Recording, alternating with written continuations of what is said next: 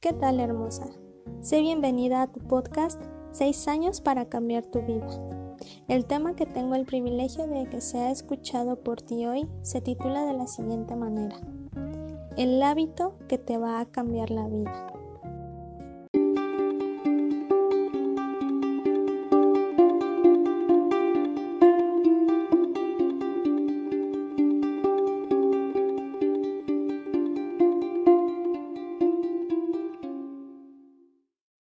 ¿Alguna vez has pensado cuál puede ser el hábito que te puede cambiar la vida?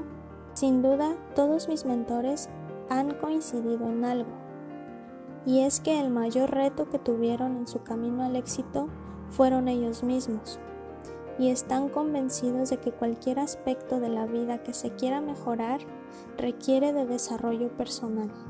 Poco tiempo atrás yo no habría entendido a qué se referían, de no ser porque desarrollé un hábito que cambió mi propia vida. Coincido en que el reto más grande de toda persona es ella misma aunque no lo crea. ¿Por qué? Porque dentro de ella se encuentran los miedos, los pensamientos y las creencias que le impiden alcanzar las metas que quiere lograr. Para lograr sus metas, primero debe realizar un cambio de pensamientos y tener las creencias correctas para vencer sus miedos y desarrollar las disciplinas que le permitan avanzar hacia lo que quiere mejorar en su vida día con día, pues ningún resultado es visible de la noche a la mañana. Dentro de mí había muchísimos miedos y creencias que me paralizaban y me impedían hacer las actividades que tenía que hacer a pesar de que no me gustara, fuera incómodo o incluso me aterraba, para avanzar en mi emprendimiento. Pues yo sabía que la constancia era algo fundamental para poder ver resultados dentro de mi negocio. Pero como dicen, es diferente conocer el camino a recorrer el camino. Continuamente me encontraba en una lucha constante entre hacer las cosas que sabía que se tenían que hacer y mis miedos de sentir vergüenza de cometer algún error, el miedo a ser rechazada, miedo de no ser suficiente, entre muchos, muchos otros. Al final del día, el 90% del tiempo ganaban mis miedos y todas las razones que pasaban por mi mente de por qué yo no tendría éxito en lo que quería lograr. Lo que pensaba imposible de cambiar sucedió con el hábito maravilloso de la lectura que implementé en mi vida fue como dinamita para todas esas enormes montañas de dudas y miedos que se apoderaban de mí y no me dejaban avanzar. Anteriormente había escuchado que ese hábito te haría mejor, pero no sabía cómo o por qué. Yo odiaba leer, lo aborrecía totalmente. El secreto para desarrollar el hábito de la lectura es tener una intención. En mi caso, fue la intención de encontrar las respuestas para deshacerme de todo lo que me frenaba para actuar y ser constante en las actividades de mi emprendimiento.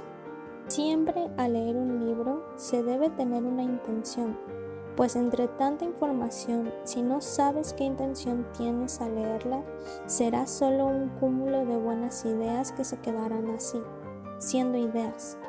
No las tomarás y aplicarás en tu propia vida y como dice una frase, las ideas sin acción nacen muertas. Como yo buscaba con tanto ahínco las respuestas que me permitieran hacer trizas todo lo que me detenía para actuar en los libros, eso fue lo que me permitió encontrarlas una a una en cada libro.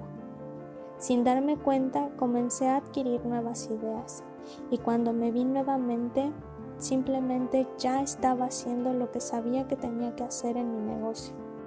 Si tú ahora no tienes los resultados que quieres en cualquier área de tu vida, o si sabes que no te estás moviendo hacia ellos, es porque dentro de ti hay miedos y creencias que te lo están impidiendo. Y no eres tú, tú no eres tus miedos y tus creencias, hermosa. Comienza a desarrollar el hábito de la lectura con los libros relacionados con el área de vida que quieres mejorar.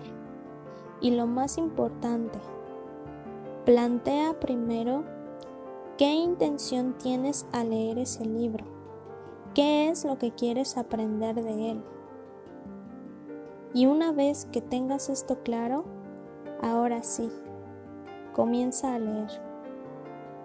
Como dice mi mentora Conchita Vargas, los libros son nuestros amigos porque nos educan, nos corrigen y no nos exponen. Bueno, llegamos al final de este espacio compartido entre tú y yo. Ten un bello día o bella noche. Disfruta tu vida, sueña y avanza siempre con toda tu pasión y entrega hacia ello. Yo soy Vale y te veré en un próximo episodio. Te dejo mis redes sociales. Escríbeme qué te pareció este episodio. Quiero saber de ti.